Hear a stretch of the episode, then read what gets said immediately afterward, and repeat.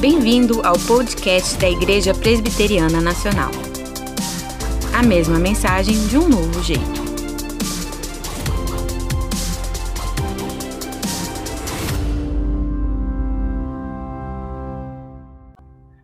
Boa noite, meus irmãos. Saúde, amada igreja, com a graça e com a paz do nosso Senhor Jesus Cristo. E hoje me coube essa responsabilidade de trazer a palavra do Senhor para os irmãos essa noite. E queria começar com oração. Fazer uma oração rogando a Deus que nos abençoe nessa noite, essa noite fria de 9 de agosto. Então, vamos orar. Senhor nosso Deus, obrigado, Pai, pelo privilégio de poder estudar, meditar e sermos edificados pela tua santa palavra. Esperamos a semana toda por esse distinto momento e pedimos ao Senhor que nos ajude a termos concentração, disposição, Pai, e alegria de poder ouvi-la, de poder sermos transformados por ela. Nos auxilia nessa noite, Santo Espírito de Deus, é o que nós te rogamos, em nome do Senhor Jesus. Amém. Meus irmãos, eu queria convidá-los a abrirem a palavra do Senhor na carta é, à igreja Filipenses. Vamos continuar a nossa série na carta aos Filipenses, capítulo 4. O texto dessa noite está no versículo, do versículo 10 ao versículo 13. Filipenses, capítulo 4, versículo 10 ao versículo 13. Diz assim a palavra do nosso Deus: Alegrei-me sobremaneira no Senhor, porque agora, uma vez mais, renovastes a meu favor o vosso cuidado, o qual também já tinhas antes, mas vos faltava oportunidade. Digo isto não por causa da pobreza, porque aprendi a viver contente em toda e qualquer situação. Tanto sei estar humilhado como também ser honrado. De tudo e em todas as circunstâncias já tenho experiência, tanto de fartura como de fome, assim de abundância como de escassez. Tudo posso naquele que me fortalece. Tudo posso naquele que me fortalece. Meus irmãos, nós estamos aqui diante de um dos versículos mais conhecidos, de um dos versículos mais curtidos, recitados, postados em redes sociais de toda a Bíblia. Esse versículo aqui, se ele não for o maior, se ele não for o maior, eu diria que ele concorre com o clássico, né? O Senhor é meu pastor, nada me faltará lá do Salmo 23. Todos gostam dele. Não há quem não goste desse versículo de tudo posso naquele que me fortalece. Até mesmo quem não é cristão é, tem simpatia, gosta, às vezes coloca lá na sua rede social esse versículo. É um versículo realmente bastante estimulante. A gente utiliza ele para momentos difíceis, né? quando a gente quer enfrentar um desafio, quando a gente tem um alvo a ser alcançado, quando a gente está com a meta estabelecida. O que, que a gente faz? Coloca na nossa mente o quê? Tudo posso naquele que me fortalece. É, muitas vezes, inclusive, usado como amuleto, como se fosse uma palavra mágica. Atletas fazem tatuagens desse versículo. É, escreve na sua chuteira também esse versículo. Usam camisas que tem esse versículo por baixo, né, na, na tentativa de que, olha, final do campeonato, momento mais importante da minha vida, tudo posso naquele que me fortalece. Às vezes não será esse mesmo objetivo do apóstolo Paulo Será esse mesmo objetivo do Senhor ao registrar essas palavras na Escritura? Apenas nos motivar alcançar sonhos, metas estabelecidas, desejos do nosso coração? Será esse o objetivo? Certamente eu creio que não. O nosso texto de hoje fala de algo muito maior do que muito maior do que alcançar metas, muito maior do que alcançar objetivos e sonhos. Hoje nós vamos ver que, esse, que essa passagem não se trata a respeito do que queremos vencer ou do que queremos almejar, mas é a respeito de algo maior, a respeito de um Deus todo-poderoso que cuida do seu povo. Veja só, tudo posso daquele que me fortalece a respeito de um Deus poderoso que cuida do seu povo. Esses versículos eles falam sobre Jesus e a sua promessa de estar com o seu povo todos os dias até que ele volte. Dessa forma, então, nosso texto fala sobre o Senhor Jesus, aquele que fortalece sua igreja, a viver em gratidão e contentamento. Nosso texto fala sobre isso, meus irmãos, sobre o Senhor Jesus, aquele que fortalece a sua igreja a viver em gratidão e em contentamento. E como então que o Senhor Jesus é, fortalece a sua igreja a viver em gratidão? Veja o versículo 10. Alegrei-me sobremaneira, diz o apóstolo Paulo, no Senhor, porque agora, uma vez mais, renovastes a meu favor o vosso cuidado, o qual também já tinhais antes, mas vos faltava oportunidade. Meus irmãos, aqui o apóstolo é um cristão grato. Está claro que o apóstolo Paulo aqui é um cristão grato. Ele reconhece a bondade do Senhor na sua vida. O nosso texto mostra justamente isso, né? que por causa da atitude desses irmãos da igreja de Filipos em agirem em amor, por trás disso o apóstolo Paulo enxerga a bondade do Senhor.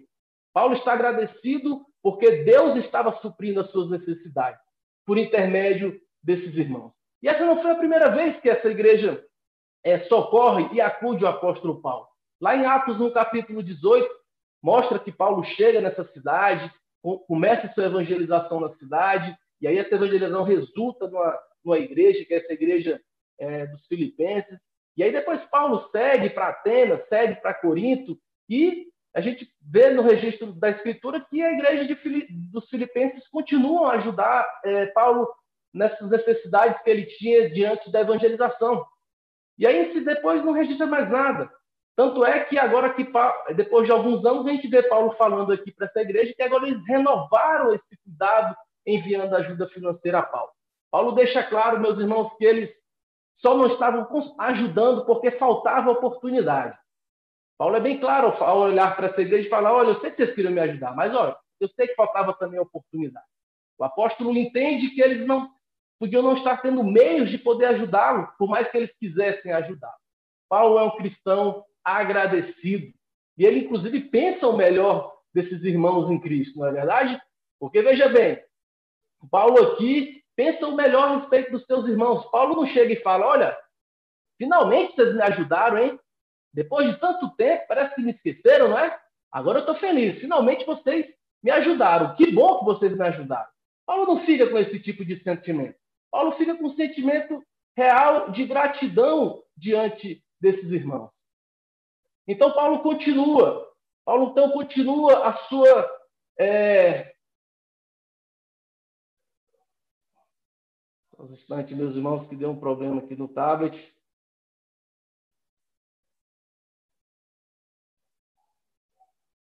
Acontece. Paulo aqui diz, não, não chega e fala para esses cristãos assim, ah, até que enfim vocês estão me ajudando. Na verdade, Paulo mostra um coração grato, grato a Deus, grato a esses irmãos que agora estão sendo instrumentos de Deus para acudir. Gratidão. O que é gratidão? Um autor diz que gratidão é o reconhecimento de que Deus, em sua bondade e fidelidade, proveu para nós e cuidou de nós, tanto física como espiritualmente, em todas as áreas da nossa vida. É esse reconhecimento que nós dependemos totalmente dele e de que tudo que somos e temos vem de Deus. Ser grato, meus irmãos, é reconhecer a generosidade de Deus que utiliza os meios que lhe convém para cuidar das nossas vidas, para suprir as, as nossas necessidades. Gratidão, meus irmãos, é coisa séria. Gratidão é coisa séria. Pode não parecer, mas ser ingrato é algo muito grave. Michael Roscoe, que é um teólogo conhecido, diz que em seu cerne o pecado é encobrir gratidão para com Deus. E aí ele utiliza uma passagem do apóstolo Paulo em Romanos, no capítulo 1, versículo 21, onde ele fala a respeito de homens que são indesculpáveis, porque tinham conhecimento de Deus, não glorificavam como Deus, nem lhe deram graça. Gratidão, meus irmãos, é coisa séria. Gratidão, inclusive, o próprio apóstolo Paulo diz que é algo que atrai a ira e a condenação de Deus no último dia. Lá em Romanos, no capítulo 2, versículo 4 ao 5, é registrado que ou desprezes a riqueza da sua bondade, diz o apóstolo Paulo, e tolerância e longanimidade, ignorando que a bondade de Deus é que te conduz ao arrependimento.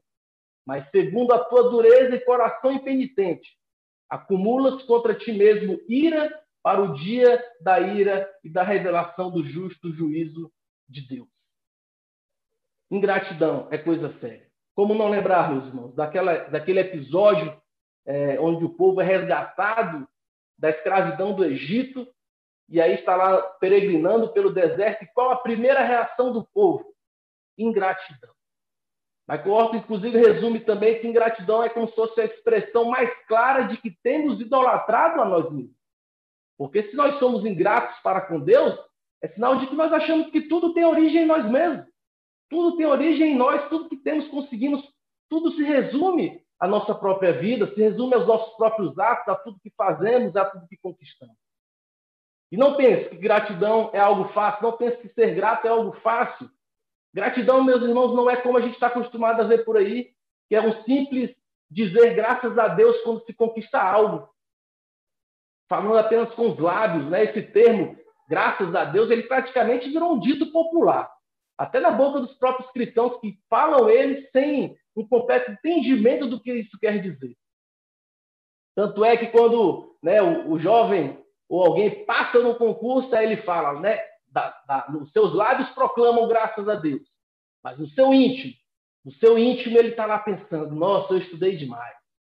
E eu me dediquei, sacrifiquei minha família, sacrifiquei os meus amigos, minha diversão, e ó, finalmente conquistei esse concurso. Quando consegue uma promoção no trabalho, aí você chega e fala: oh, graças a Deus conquistei uma promoção no trabalho dos lábios para fora, porque no íntimo do coração está lá aquela disposição de considerar que, na verdade, é porque eu me dediquei muito ao trabalho, eu fui o melhor funcionário, eu me capacitei, eu fiz tudo que estava ao meu alcance para conquistar essa promoção. Então a gente sempre fica, meus irmãos, com essa atitude de graças a Deus é algo que a gente proclama apenas com os nossos lábios. Se alguém é curado de uma doença, se uma cirurgia é bem sucedida, a gente olha, graças a Deus deu tudo certo. Mas no íntimo, muitas vezes, a pessoa está pensando: é, olha, eu paguei os melhores médicos. Olha, eu paguei os melhores remédios. Eu fiz tudo que estava à minha disposição para conseguir é, essa, a melhor cirurgia, o melhor procedimento, o melhor hospital. Então deu tudo certo. Graças a Deus, nos lábios, mas no coração, não é graças a Deus, é eu consegui. Gratidão, meus irmãos, é esse reconhecimento da bondade de Deus ao cuidar da sua vida. Você fala que passou num concurso, você dá graças a Deus, mas você reconhece que foi sim graças ao Senhor, porque foi o Senhor que lhe deu saúde, foi o Senhor que lhe deu inteligência, foi o Senhor que lhe deu disposição, foi o Senhor que lhe deu força, foi o Senhor que deu, deu foco a você, condições familiares para que você e tantos outros aspectos envolvidos é, é, é, no processo de estudo e de aprovação no concurso. Quando nós vamos, graças a Deus, meus irmãos, pelo pão nosso de cada dia, os ímpios geralmente eles riem desse, dessa, dessa frase, porque eles pensam, ah, que graças a Deus o quê? Você que conseguiu, você trabalhou, comprou essa comida. Mas nós não, nós reconhecemos que, olha, quem me deu um emprego? Quem me deu saúde para trabalhar? Quem foi que deu, é, é, quem foi que moveu um homem a plantar quem foi que, que moveu o homem a fazer a colheita? Quem foi que moveu o homem a conseguir fazer essa distribuição do alimento?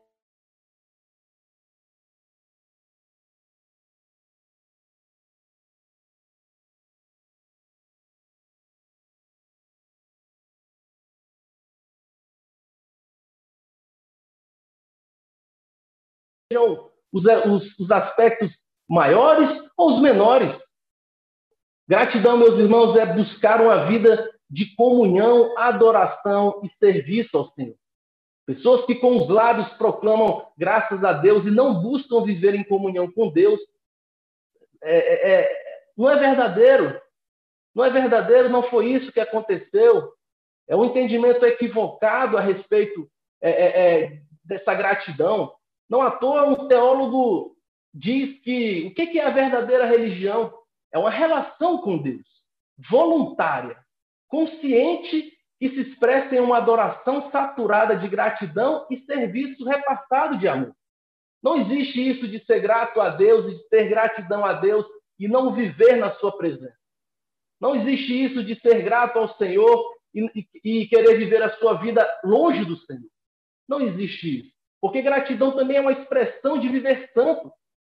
Pessoas que proclamam com os lábios que são gratas, mas não querem viver em obediência a Deus, não são verdadeiramente gratas. Gratidão envolve sim obediência ao Senhor, uma resposta de obediência ao Senhor.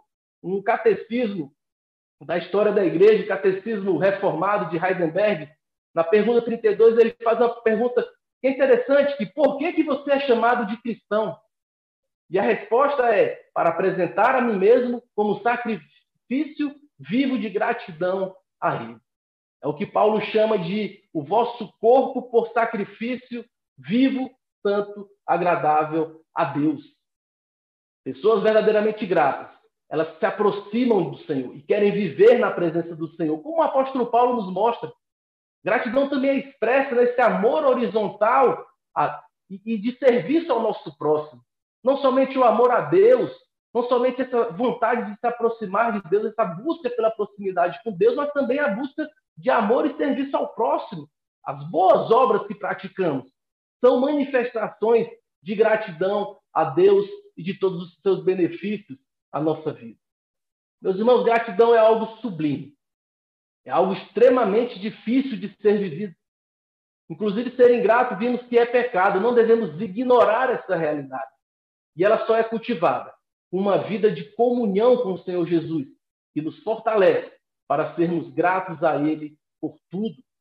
Eu, inclusive, deixo uma sugestão e um exemplo de um missionário chamado George Miller a respeito de gratidão. Ele tinha um hábito bastante é, peculiar de anotar as suas orações. Então, ele, quando fazia um pedido a Deus, ele anotava o dia que ele fez o pedido e depois anotava o dia que ele foi respondido. Então, esse, esse homem ele tem há registros que falam de mais de 5 mil orações respondidas. Que tal, meus irmãos, agora você para exercitar a gratidão e conseguir ter mais sensibilidade de reconhecer a boa mão do Senhor na sua vida? Comece a anotar, comece a anotar as benfeitorias do Senhor na sua vida. Isso, com certeza, nos ajudará a sermos mais gratos, a reconhecer com mais clareza e com mais é, com, é, constância essa boa mão do Senhor e nos conduzido assim a uma vida de gratidão. Mas também, meus irmãos, o texto nos fala que Jesus fortalece sua igreja para viver em contentamento. Veja o versículo 11: Digo isto não por causa da pobreza, porque aprendi a viver contente em toda e qualquer situação. Tanto estar humilhado, como também ser honrado. De tudo e em todas as circunstâncias já tenho experiência, tanto de fartura como de fome, assim de abundância como de escassez. Contentamento, meus irmãos. Contentamento. O que Paulo também diz que, junto com a piedade, é fonte de lucro. Os puritanos diziam que contentamento é a joia rara da vida cristã. O que é o contentamento? E antes de entrarmos a respeito desse aspecto positivo do contentamento, eu queria destacar aqui alguns aspectos negativos. Né? O que, que não é contentamento? Meus irmãos, contentamento não é ser indiferente. Não é ser indiferente às circunstâncias que lhe cercam. Não é ver as coisas acontecendo e você, ah, não me importa. Não, não estou nem aí.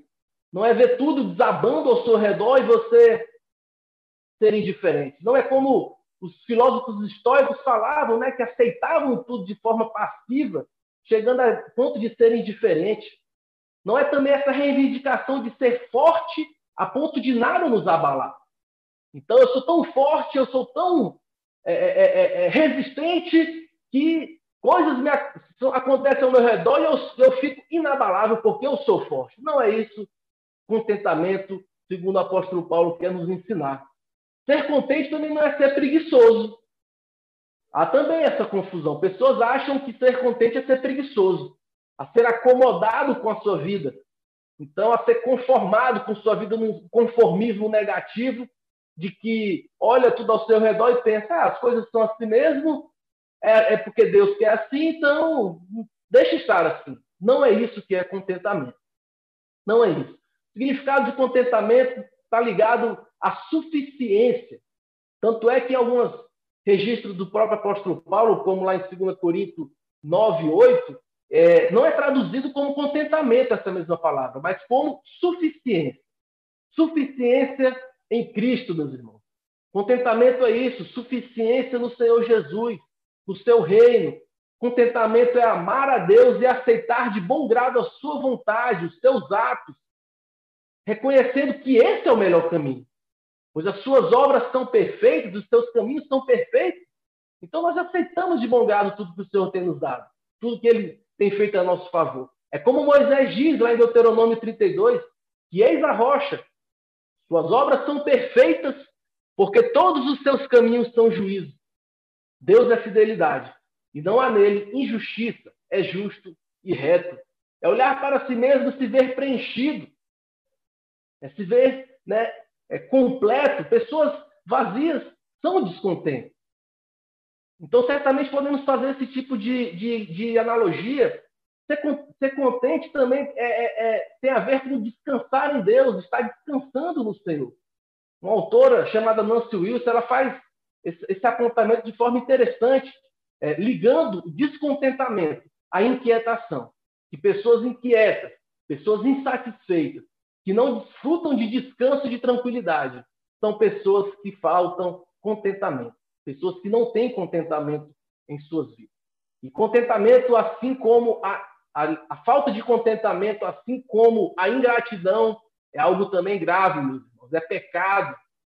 Um autor chamado Jerry Bridge, que já foi citado aqui, ele faz uma percepção interessante quando ele, ele diz que o primeiro pecado da história envolveu o descontentamento. Deus havia dado tudo a Adão e Eva. E eles tinham tudo para se tornarem contentes, satisfeitos e preenchidos. Mas eles estavam insatisfeitos e foram atrás de algo que Deus não tinha dado a eles. Eles foram além. O nosso décimo mandamento fala sobre isso.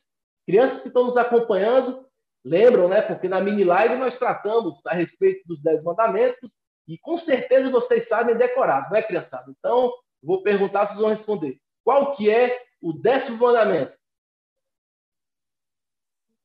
Eu, eu acredito que todos responderam bem, que é não cobiçarás a casa do teu próximo, não cobiçarás a mulher do teu próximo, não cobiçarás nem o seu servo, nem a sua serva, nem o seu boi, nem o seu jumento, nem coisa alguma que pertence ao teu próximo. O nosso catecismo destaca que o aspecto positivo desse mandamento, o aspecto que exige algo de uma prática positiva da nossa parte, é que é, cumprir esse mandamento exige contentamento com a nossa condição, bem com a disposição caridosa para com o nosso próximo e tudo que lhe pertence. O aspecto negativo é mais vinculado à proibição desse descontentamento com a nossa condição. Todo movimento de inveja ou pesar à vista da prosperidade do nosso próximo e todas as tendências ou afeições desordenadas a alguma coisa que lhe pertence. O pecado do descontentamento, meus irmãos, infelizmente, hoje em dia também é camuflado. Camuflado de duas formas: ambição e perfeccionismo. Ambição, inclusive, que antigamente, né, no, é, nos tempos antigos, era, era, era, era visto como um vício, mas a ambição hoje se tornou uma virtude. Né? A gente as pessoas são incentivadas a serem ambiciosas. Não, você tem que almejar, você tem que desejar, você tem que ambicionar algo, né? Então, faça sacrifícios, tenha disposição, se sacrifique, faça tudo que estiver à sua, à sua, à sua disposição para você conquistar algo que está no seu coração. Seja ambicioso. Hoje é visto como virtude, mas não deixe de ser uma camuflagem do descontentamento. Da mesma maneira, o perfeccionismo. Pessoas que estão sempre inquietas, estão sempre insatisfeitas, porque sempre tem alguma coisinha para melhorar, sempre tem uma coisinha para arrumar, sempre tem algo que precisa ser melhorado, e aí fica o descontentamento. E aí a justificativa, a camuflagem, não, porque nós né, precisamos dar o nosso melhor, perfeccionismo. Mas, meus irmãos, nós não precisamos de nenhum desses dois caminhos, de nenhuma dessas duas motivações para dar o nosso melhor. Nós já somos chamados a dar o nosso melhor para o Senhor por meio do chamado à boa mordomia dos nossos dons, dos nossos talentos, das bênçãos que Deus derramou sobre as nossas vidas. Não é você ser contente, como nós já vimos, não é ser preguiçoso nem acomodado, mas também não vai ser o outro extremo de ser perfeccionista ou ser ambicioso. Contentamento, meus irmãos, como Paulo nos ensina aqui, é algo que é aprendido. Eu aprendi a estar contente. Não é algo natural. Não é algo que você nasce com isso. Você não nasce contente. Você nasce muitas outras coisas, mas você não nasce contente.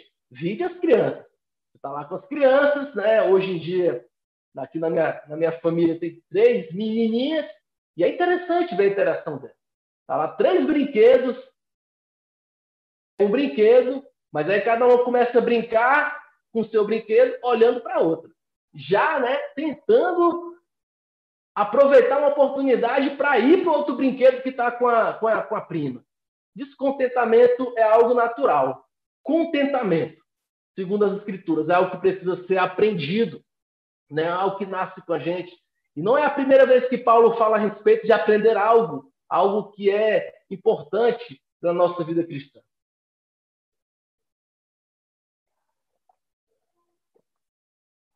Anteriormente, nos versículos é, anteriores aí, a partir do, do, do, capítulo. Nesse mesmo capítulo 4, ele fala a respeito do, da ansiedade, e aí ele dá orientações e princípios preciosos para lidar com a ansiedade, de como é, é, aprender, como praticar, exercer essa confiança em Deus por meio de orações, petições, ações de graça, ocupar os pensamentos com coisas boas, coisas puras, coisas santas, agradáveis a Deus. Com contentamento não é diferente. É necessário que seja praticado, aprendido, exercitado. Vai envolver, isso Paulo está querendo dizer que envolve uma atitude de nossa, nossa parte, que envolve uma disposição mental e do nosso coração. Exige trabalho. É trabalhoso. Não pense que é algo que vai vir de forma é, é, é, mágica, no estalar de dedos. Não, é algo que exige trabalho de nossa parte. Contentamento, meus irmãos, Paulo também diz que é algo que independe das circunstâncias. E aí a gente vê ele listando uma série de circunstâncias opostas que são extremos entre pobreza e riqueza, é, fartura e fome, humilhação, honra, abundância, escassez. E é esses exemplos que ele dá. E, meus irmãos, não, não vamos nos enganar.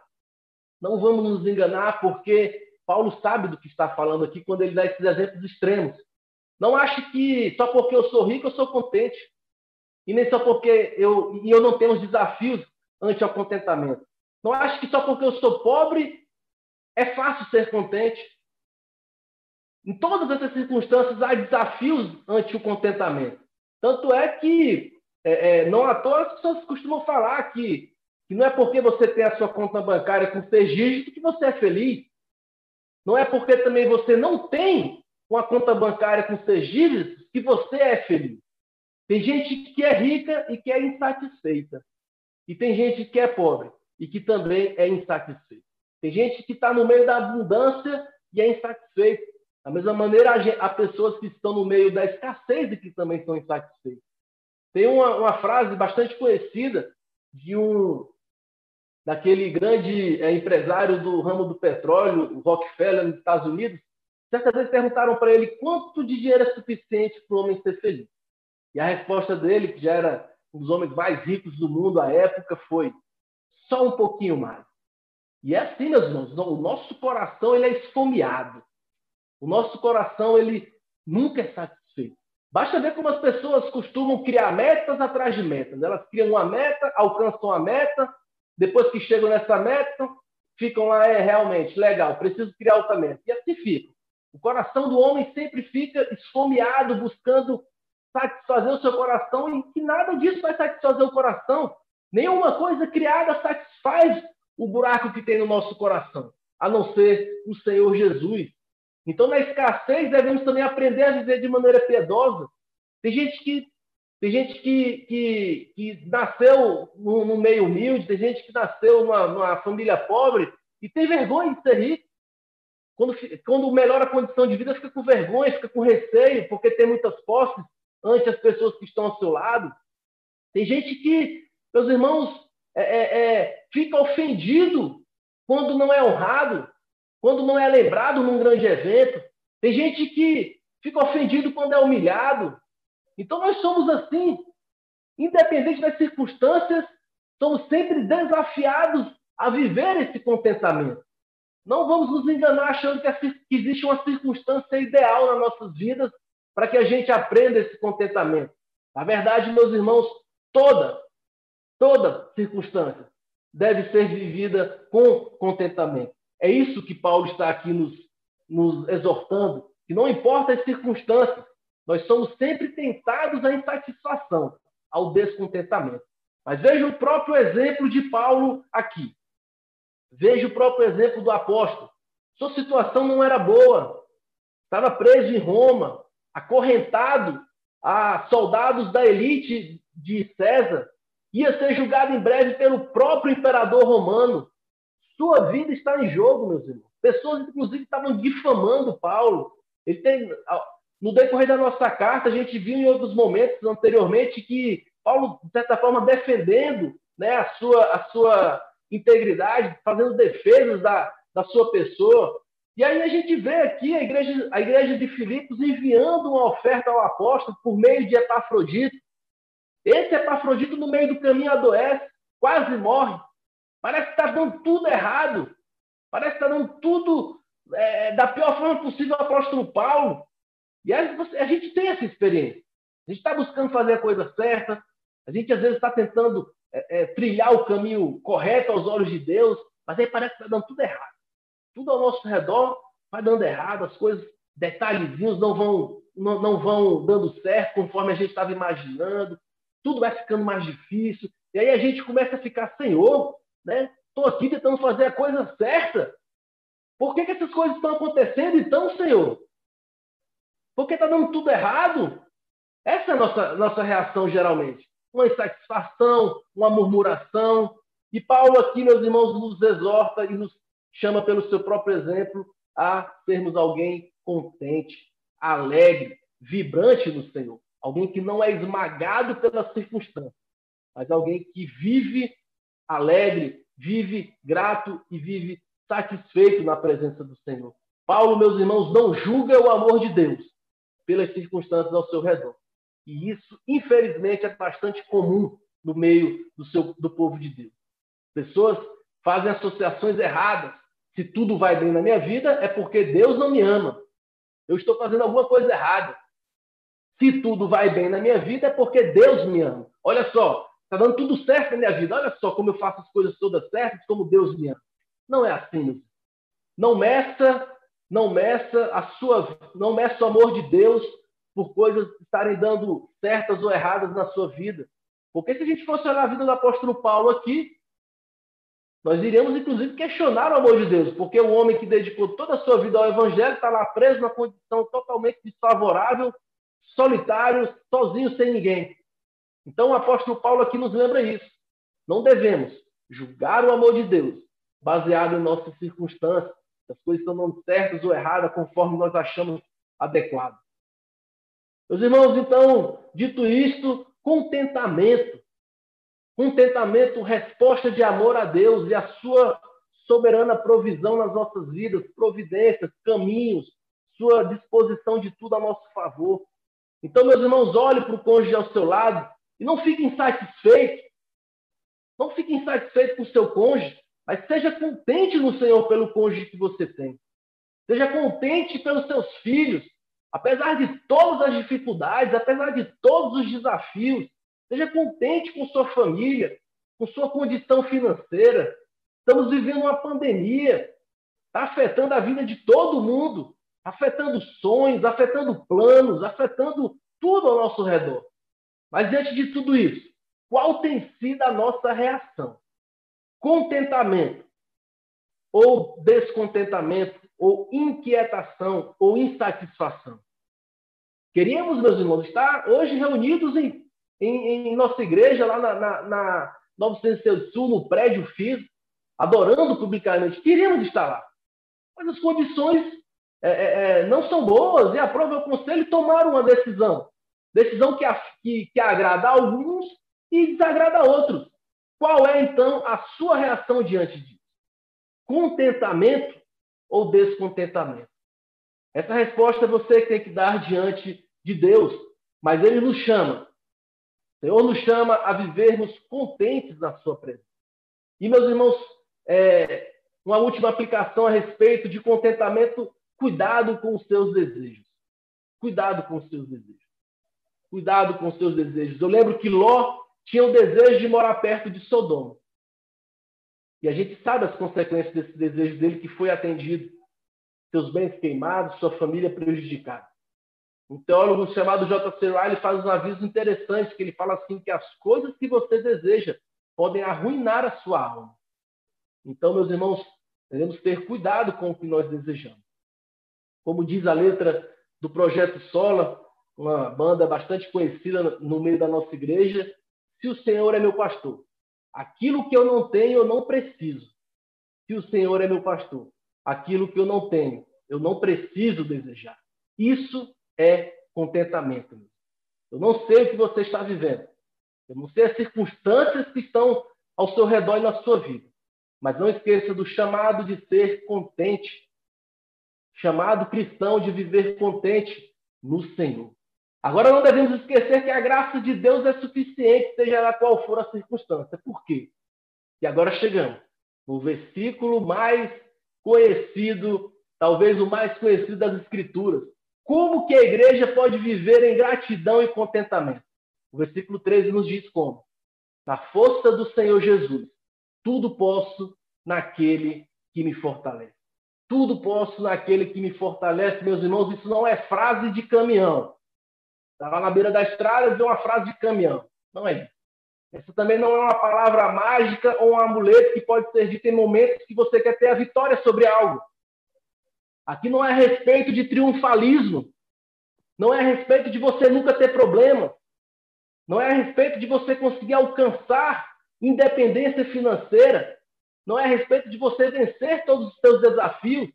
De você passar no concurso que você está sonhando de você né, conseguir conquistar aquele casamento tão desejado, ter aquele filho que você que o casal tanto almeja. Não se trata disso. Tudo posso naquele que me fortalece. Aqui nós temos uma gloriosa promessa, meus irmãos, do nosso Deus, de que independente das nossas circunstâncias, Ele estará conosco e nos dará força para enfrentar.